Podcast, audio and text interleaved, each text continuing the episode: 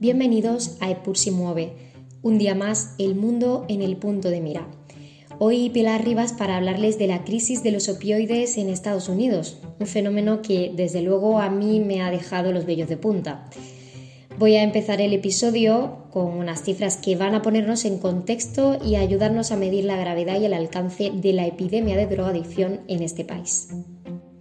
Al menos 107.735 estadounidenses murieron entre agosto de 2021 y agosto de 2022 por intoxicación por drogas, el 66% de ellos por opioides sintéticos como el fentanilo. Desde 2019 a 2021 las muertes por sobredosis de fentanilo aumentaron un 94% y se estima que casi 200 estadounidenses fallecen cada día por consumirlo. Unos 70.000 habrían muerto por sobredosis de fentanilo solo en el año 2021 y eso quiere decir que el fentanilo ya ha matado desde que se produjo por primera vez hace más de 60 años a más gente en Estados Unidos que las guerras de Vietnam, Afganistán e Irak juntas. El fentanilo es la causa líder de fallecimiento de los estadounidenses de entre 18 y 49 años. La cifra es mayor de las de los fallecidos por accidentes de tráfico, suicidios o armas de fuego.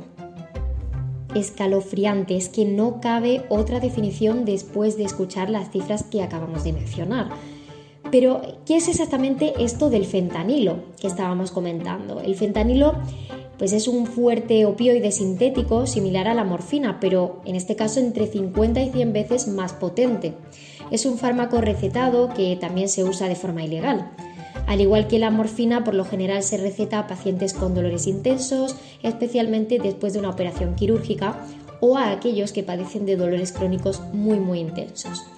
Después de consumir opioides muchas veces, el cerebro se adapta a la droga y su sensibilidad disminuye, lo que hace que resulte muy difícil sentir placer con otra cosa que no sea esa droga. En este caso, los efectos del fentanilo incluyen la felicidad extrema, el aletargamiento y la sedación, entre otros. Las personas adictas al fentanilo que dejan de consumirlo pueden experimentar varios síntomas de abstinencia que a veces comienzan apenas unas pocas horas después de haber consumido la droga por última vez. Esos síntomas son pues dolores en músculos y huesos, problemas para dormir, diarrea y vómitos y escalofríos también entre otros, ¿no? Esos síntomas pueden ser muy desagradables y son el principal motivo por el cual a muchas personas se les hace sumamente complejo dejar de consumir fentanilo. Aparte de eso, existe un gran conflicto en la opinión pública sobre la responsabilidad de la industria farmacéutica en el desarrollo de esta crisis de los opioides. Vamos a ver por qué.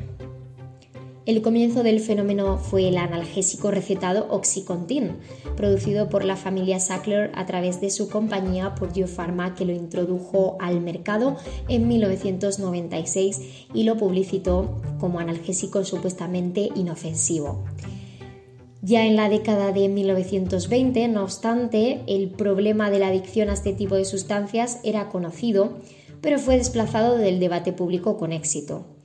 Además, mediante campañas de marketing, Purdue y otras compañías farmacéuticas han estado produciendo opioides que anteriormente solo eran utilizados por pacientes críticos, pero que se han llegado a recetar para dolores cotidianos en los Estados Unidos.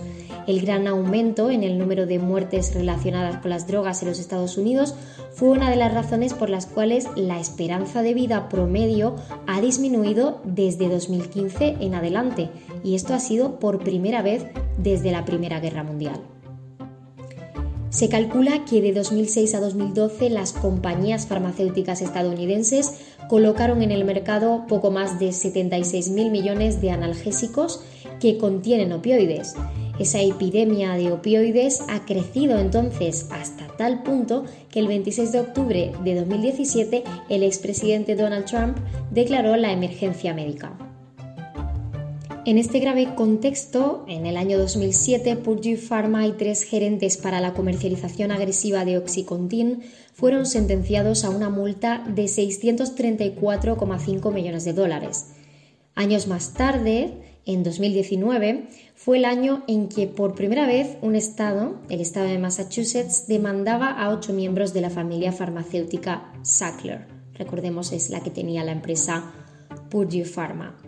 Por otro lado, Walmart, Purdue, CBS, Cardinal y otros han sido acusados en una demanda colectiva presentada por las comunidades estadounidenses ante el Tribunal del Distrito de Cleveland en el estado de Ohio por haber inundado deliberadamente las comunidades con analgésicos que contienen opioides para obtener ganancias.